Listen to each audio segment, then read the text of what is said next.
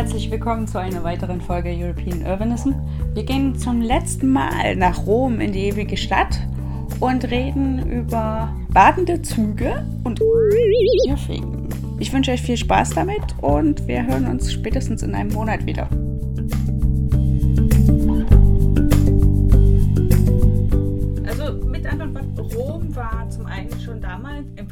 Vergleichbar zu einer heutigen Großstadt oder Millionenstadt? Also man schätzt in der Kaiserzeit auf ungefähr eine Million Einwohner und damit war Rom auf jeden Fall die größte Metropole, die die Antike je gekannt hat. Und wir sprechen ja jetzt schon nicht mehr über die Römische Republik, mhm. die haben wir lang hinter uns gelassen, sondern wir sind ja jetzt im Kaiserreich. Also mhm. Rom ist die Kapitale, ist die Hauptstadt eines Reiches, des Imperium Romanum, das um die Wende vom ersten zum zweiten Jahrhundert in einer Weise, wie man sie vorher und auch nachher übrigens nie mehr gekannt hat, mhm. Teile von drei Kontinenten umfasst, also okay. Europa, Afrika, Asien, das in 40 bis 50 Provinzen Gebiete umfasst, die von Atlantik, also Britannien, Gallien, Hispanien, über Nordafrika, Ägypten hin bis zu Arabien reichen, dann in den Orient nach Mesopotamien, also heutiger Irak ja, und ja. dann eben bis nach Armenien und Georgien. Also das war eben ein riesiges Weltreich von ja, 50 bis 100 Millionen Einwohnern mit der Hauptstadt und kaiserlichen Residenz Rom. Ja, also ein riesiger Staat mit einer sehr vielfältigen Kultur. Also es gab Völker unterschiedlichster Sprache in diesen Ländern unterschiedlichster Regionalkultur, die sie zum Teil auch weitergelebt haben, die aber überlagert worden sind von dem, was die Römer selber auch als die Errungenschaften ihrer Zivilisation äh, mhm. betrachtet haben, also von römischen Kulturelementen ja. und Merkmalen, die das Leben äh, in diesem römischen Reich sehr stark verändert haben und auch ein kleines Stück weit vereinheitlicht haben. Also in diesem Kaiserreich leben jetzt unter der kaiserlichen Herrschaft und auch unter der von den Kaisern propagierten Pax Romana, dem römischen Frieden, unter ähnlichen Bedingungen, also unter einer stabilen Politik, einer stabilen Verwaltung, mit einer florierenden Wirtschaft. Mhm. Die Menschen, es, überall gibt es Straßen, es gibt die lateinische Amtssprache, es gibt eine relativ einheitliche Währung, also ein Münzsystem, mhm. also wie gesagt, gute Voraussetzungen für die Wirtschaft. Und unter diesen Bedingungen leben die Leute im Römischen Reich und man hat Rom zu Unrecht nur als Militärmacht bezeichnet. Natürlich, es hat eine unheimlich expansive und dynamische Kraft, dieses Reich. Also es hat die Territorien zunächst mal militärisch erobert. Aber die Römer haben auch ein unglaubliches Talent bewiesen,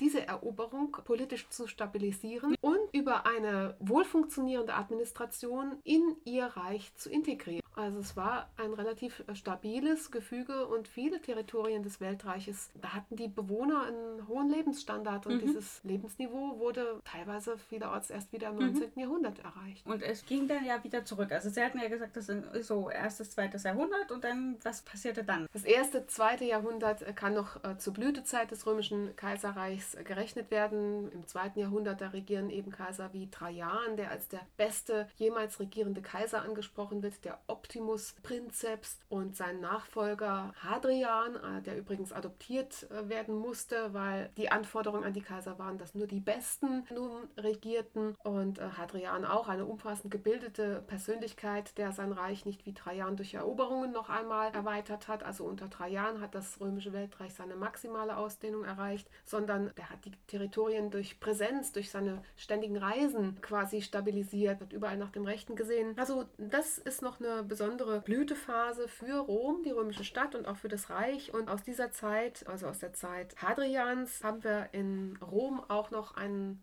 heutigen Besuchermagnet. Das ist das sogenannte Pantheon, kennt auch jeder. Und das Besondere am Pantheon ist, dass es, also wahrscheinlich um 114 nach Christus, unter Trajan, habe ich eben gesagt, Hadrian unter Trajan begonnen, unter Hadrian fertiggestellt in den 20er Jahren des zweiten Jahrhunderts. Das Besondere am Pantheon, das so gut erhalten ist, weil es in eine Kirche umgewandelt worden ist im Mittelalter. Und da liegen ja auch seit der Renaissance noch viele Künstler bestattet, also mhm. Raphael zum Beispiel ja. und auch die italienischen Könige ja. haben dort ihre Grabstätten. Das Besondere an diesem Pantheon ist, dass es von vorne eine Fassade hat wie ein regulärer Tempel, also mhm. eine Säulenvorhalle mit einem Dreiecksgiebel, aber hinten dran erhebt sich eben die Rotunde, ein mhm. runder Raum, der überwölbt ist mit einer riesigen Kuppel. Der über 43 Meter groß ist diese Kuppel und diese Kuppel war jahrhundertelang die größte jemals gebaute Kuppel und ist sogar heute noch die größte nicht durch Stahleinlagen stabilisierte und armierte Kuppel der Welt und hat auch übrigens Einfluss gehabt auf unsere Architektur. Ja. Also wenn man an den Petersdom denkt, die Kuppel mhm. oder auch das Kapitol in Washington. Ja.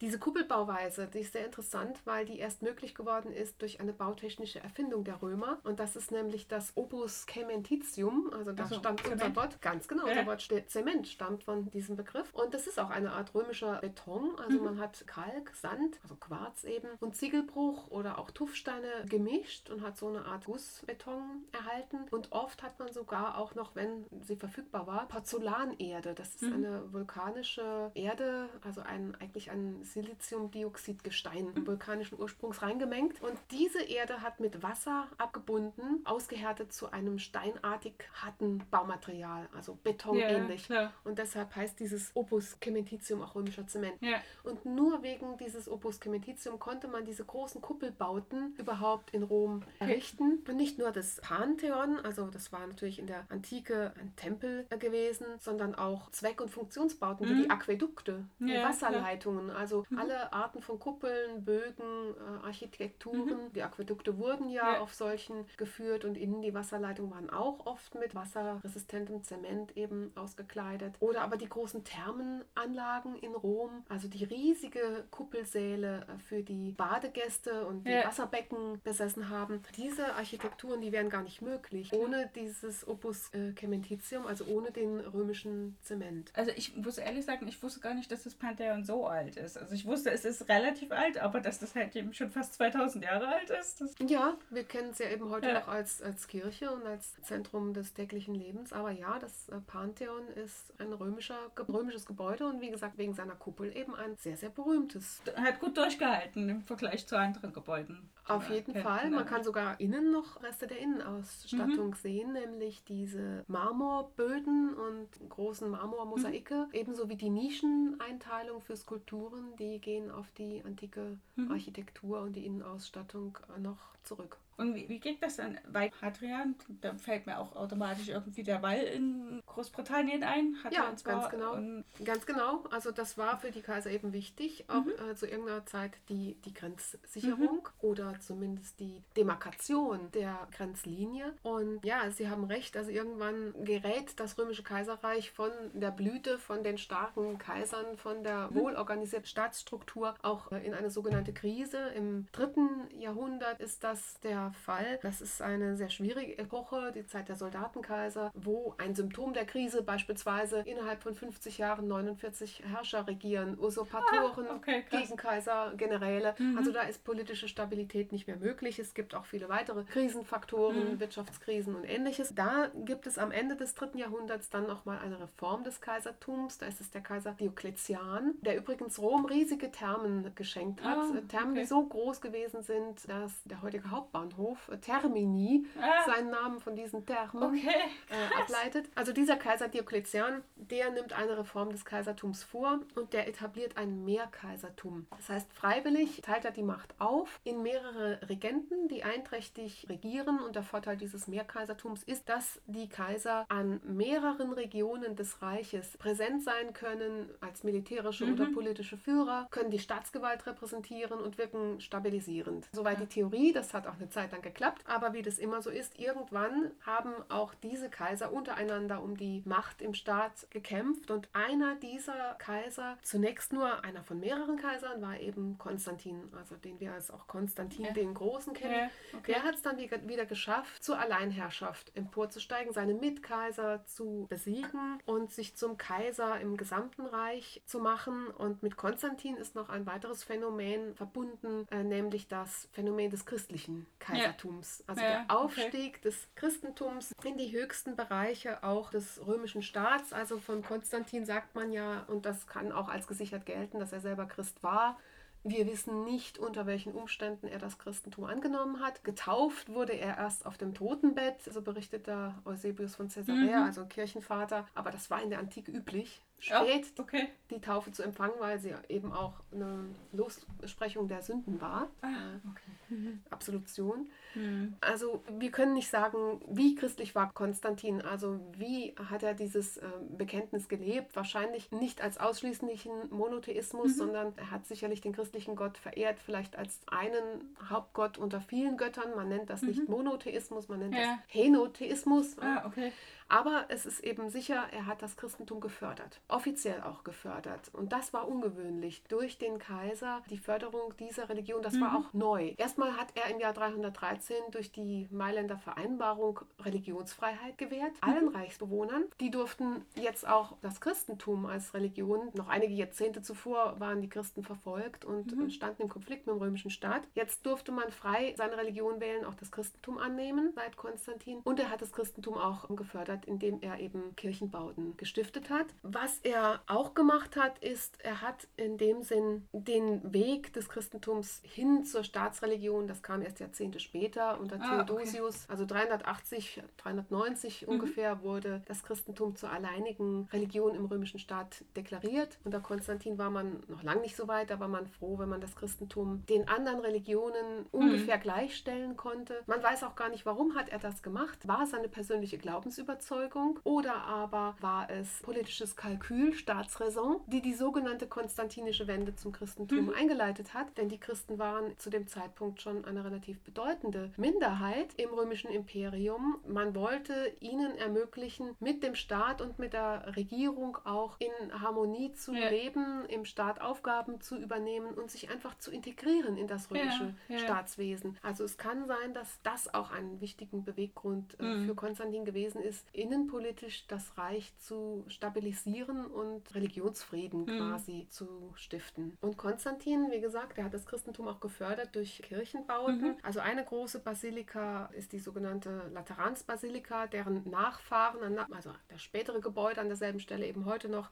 äh, existiert und aber auch der Petersdom, ah, der okay. Vorgänger des Petersdoms, mhm. geht auf Konstantins zurück. Die Basilika Alt St. Peter ist eine Gründung von Konstantin. Also der heutige Petersdom ist ja ein Renaissancebau und Konstantin selber hat zwischen wahrscheinlich 313 und 324 aber auf dem Vatikanischen Hügel wohl durch römische Christen einen ganz, ganz bestimmten Ort dort kennengelernt, nämlich die Stelle, die in der Antike unter den Christen als Petrusgrab verehrt worden ah, ist. Okay. Und an der Stelle, wo die Christen das Petrusgrab vermutet haben oder Petrus auch verehrt verehrt haben. Früher befand sich in der Nähe nämlich der sogenannte Zirkus des Nero, wo der Überlieferung nach Petrus dann Märtyrertod gestorben ist, mit mhm. dem Kopf nach unten gekreuzigt worden. Aber das ist eine religiöse Legende, die mhm. absolut mhm. unbeweisbar ist. Und auf dem Vatikanischen Hügel hat eben Konstantin eine große Basilika anlegen lassen von ja, relativ monumentalen Ausmaßen. Für die damalige Zeit war diese Kirche schon 120 Meter lang gewesen und Basilika heißt ja eine mehrschiffige Kirchenanlage, wie wir sie heute noch kennen. Ah,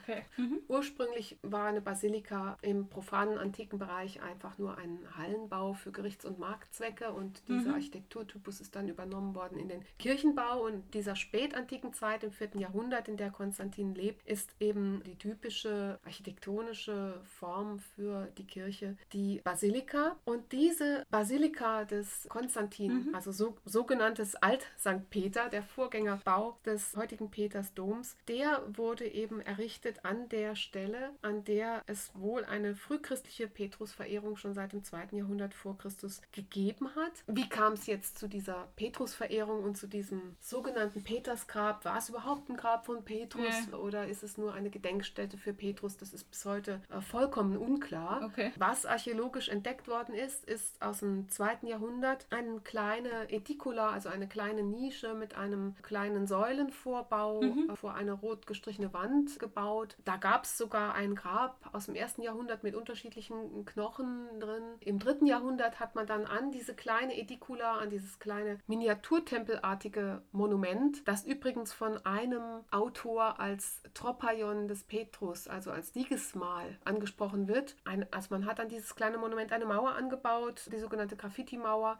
auf der Inschriften eingeritzt sind. Und okay. das sind eben die Graffiti. ja. Die nennen zum Teil auch den Namen des Petrus, aber das ist nichts Besonderes. Es gibt in Rom auch andere Orte, zum Beispiel die Katakombe San Sebastiano mit Inschriften für Petrus und Paulus, ganz vielen derartigen ah. Okay. Also man hat an Gedenkstätten eben auch die Namen der Verehrten dort einfach eingeritzt. Und es gibt eben diese sogenannte Petrus Memoria aus dem zweiten äh, Jahrhundert nach Christus bereits. Die wird dann eben im dritten Jahrhundert umgebaut und im vierten Jahrhundert setzt Konstantin darüber seine Basilika. Mhm. Und der Hauptaltar der heutigen, des heutigen Petersdoms sitzt noch genau über diesem Monument. Also man hat sogar angeblich, aber da sind die Umstände sehr obskur, äh, die Knochen eines 70-jährigen Mannes äh, gefunden bei Ausgrabungen in den 50er Jahren. Aber das ist so dubios, yeah. dass die Wissenschaft es auch nicht akzeptiert. Allerdings offiziell 1968 wurden die, diese Knochen in der Petrus Memoria wieder bestattet. Also nach kirchlicher Lesart ist das eben das Petrusgrab. Also es ist vollkommen ähm, unbeweisbar, aber mit yeah. Sicherheit gab es dort in der Antike eine Petrusverehrung. Ja, yeah, okay. Und was ist denn aus der Basilika geworden, wenn jetzt der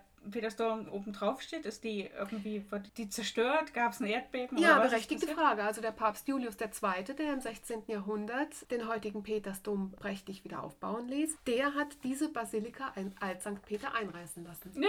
Ja, okay. Jetzt sind wir schon fast so am Ende Motto, ja, des Rundgangs. So nach dem Motto, mir gefällt das Ding nicht jetzt. Ah. Ja. Baue ich was anderes hin. Ja, der nächste Repräsentationsbau für die neue Ära, die Renaissance ja. und natürlich für die neue, für eine neue Institution, das Papsttum. Also ah. in der Renaissance natürlich nicht mehr neu. Ja. ja. ja. Was kann man über das Ende Roms erzählen. Also das Ende Roms kam also römisches Reich in dem Fall oder ich meine äh, Rom existiert ja noch also sowohl als auch yeah. also das Ende des römischen Reiches und das Ende Roms als Hauptstadt Ach, okay. des Imperium Romanums. Yeah. Wenn ich Rom sage, meine ich immer das antike Rom. Okay, sehr gut. Also als Archäologen meinen immer das, Archäologen meinen immer das antike Rom. Ja. Selbstverständlich, Rom, die ewige Stadt, ja. existiert auch weiterhin. Aber das Ende des Römischen Reiches, es kam. Es kam zwar wieder plötzlich, noch unvorhersehbar. Es hat viele äußere Ereignisse und auch viele innere Ursachen aus dem Mehrkaisertum, über das wir eben ja schon gesprochen haben, das sich nach Konstantin erneut etabliert hat in Form einer Reichsteilung, die zwar nicht offiziell war, also das Reich war nie offiziell geteilt, wohl aber das Kaisertum. Mhm. Der letzte Kaiser der Einheit Ende des 4. Jahrhunderts war Theodosius und seine Söhne Honorius und Arcadius. Die okay. regierten Teilreiche, den Westen und den Osten. Und diese Teilreiche, die nahmen völlig unterschiedliche Entwicklungen, hatten völlig unterschiedliche Geschichte. Im Westen ist es so, dass vor allen Dingen die Invasionen, auch die Migration germanischer Völker oder Stämme, die ab 375 in die sogenannte Völkerwanderung mündeten, das Reich natürlich erheblich beschädigten. Letztendlich wurden im 4. und 5. Jahrhundert vor allen Dingen dann germanische Königreiche in den römischen Provinzen gegründet, also mhm. beispielsweise der Westgoten in Frankreich oder Spanien, die Vandalen in Nordafrika, die Franken später, die Merowinger auch in Frankreich. Das sind also die Nachfolgereiche des weströmischen Kaisertums. Der letzte weströmische Kaiser wegen seines jugendlichen Alters, das Augustulus, also das Kaiserchen genannt, Romulus Augustulus, der wurde zur Abdankung gezwungen vom germanischen Heermeister Odoaker. Der war ein Heermeister eigentlich im römischen Heer. Das römische Heer und auch der Staat war zu dieser Zeit schon sehr, sehr lange unterwandert, kann man schon sagen, von Germanen, die einerseits integriert worden sind. Zum anderen aber wurde das auch kritisiert. Das barbarische Element sei im römischen Reich eben sehr stark geworden. Ja, und einer dieser germanischen Heermeister, der letzte, hat dann im Jahr 476 den letzten römischen Kaiser Romulus Augustulus, der auch schon nur halb legitim regiert hat, abgesetzt und wurde sein seinerseits dann einige Jahre später wieder vom Ostgotenkönig Theoderich abgesetzt, der sein Ostgotenreich in Italien etabliert hat. Im östlichen Reichsteil war es aber ganz anders. Die oströmischen Kaiser regierten viel stabiler, hatten noch andere Voraussetzungen. Natürlich gab es da Kriege gegen die iranischen Parther und Sassaniden, aber dieser Reichsteil war sogar so stabil, dass Kaiser Justinian im 6. Jahrhundert zum Teil versucht hat, das Reich wieder zurückzuerobern von den den Ostgoten zusammenzuführen. Er war, wenn man so will, der letzte lateinischsprachige Kaiser, der auch eine Reichseinheit wieder intendiert hat. Das ist aber nach seinem Tod nicht lange gut gegangen und seine Nachnachfolger, also sind wir schon im 7. Mhm. Jahrhundert im Osten, haben nicht mehr den Titel Kaiser getragen, Imperator oder Augustus, sondern den griechischen Titel Basileus und haben Griechisch als Amtssprache deklariert und das griechische Ostrom hat dann als byzantinisches Reich ah, okay. weitergelebt ja. bis 1453, als Istanbul von den mhm. Osmanen erobert worden ist. Und Westrom hingegen ist mit Romulus Augustus schon fast 1000 Jahre früher, ja, okay. 476, untergegangen. Und das bedeutet auch natürlich für die Stadt Rom dann eine entsprechende Entwicklung. Also Rom war im ersten, zweiten Jahrhundert eine Millionenstadt. Als dann eben die ostgotischen Kriege, nachher auch die Rückeroberung durch Kaiser Justinian im 6. Jahrhundert das Land sehr mitgenommen haben und Italien auch zur byzantinischen Provinz gemacht haben, hat sich die Bevölkerung dezimiert auf 100.000, 50.000 also Italien hat sehr gelitten dann durch diese Eroberungen, so auch mhm. Rom. Mhm. Die meisten Gebäude wurden nach und nach verlassen, sind verfallen. Ja, die Restbevölkerung okay. hat sich auf mhm. wenige Kerne zurückgezogen. Mhm. Und wir wissen zum Beispiel, dass im, im, frühen Mittelalter Rom ein kleinerer Ort war von 20.000 Einwohnern. Und auf dem Forum Romanum haben Viehherden ja. geweidet, da wurde Ackerbau betrieben. Und in den Ruinen der ehemaligen großen Bauten gab es eben einfache Wohnhäuser. Dann wurden die römischen Gebäude durch den Steinraub, also durch ja. Materialdiebstahl in späteren Zeiten nochmal zerstört. Ja, so ist das antike Rom dann zerfallen, bis die Stadt in der Renaissance nochmal eine neue Blütezeit erlebt hat. Okay. Also gab es dann doch nicht das e-, ewige Rom, sondern doch eher. das halt antike Rom hatte sein Ende, aber es lebt eigentlich äh, ja, weiter, weiter. Ja. in den Hauptsehenswürdigkeiten der heutigen Stadt, die mhm. Besuchermagneten sind. Ja. Insofern kann man eigentlich das Diktum von ewigem Rom auch für die moderne Stadt postulieren, denn die Antike lebt auf vielfältige Art und Weise weiter. Mhm. Also man sollte sich dann, wenn man in der heutigen Zeit dann dort unterwegs ist, in welcher Zeit sollte man sonst unterwegs sein, aber dann kann man sich halt eben noch sehr, sehr viel davon ansehen. Also Kolosseum ist auf jeden Fall sehenswert, Petersdom. Die Highlights genau ja. sind Pantheon, sind äh, Kolosseum, mhm. sind aber eben auch die Kaiserresidenzen mhm. auf dem äh, Palatin oder das Goldene Haus des Nero. Da kommt man aber nur sehr schwierig rein. Mhm.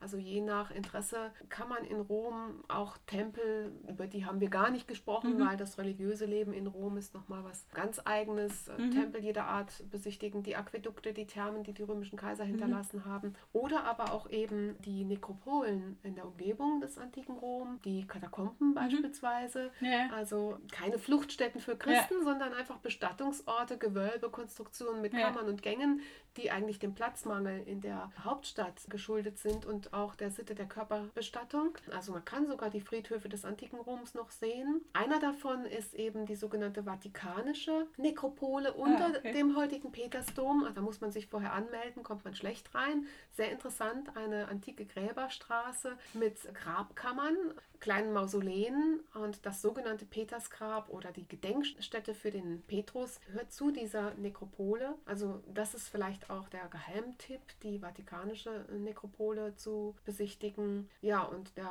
heutige Petersdom ist dann Baukontinuität auf einer antiken mhm. Petersbasilika. Naja, gut, also dann weiß man jetzt, wo man hingehen kann. Das war eine neue Folge von European Urbanism. Die Musik ist wie immer von Erwin Schmidt. Hier ist Soon.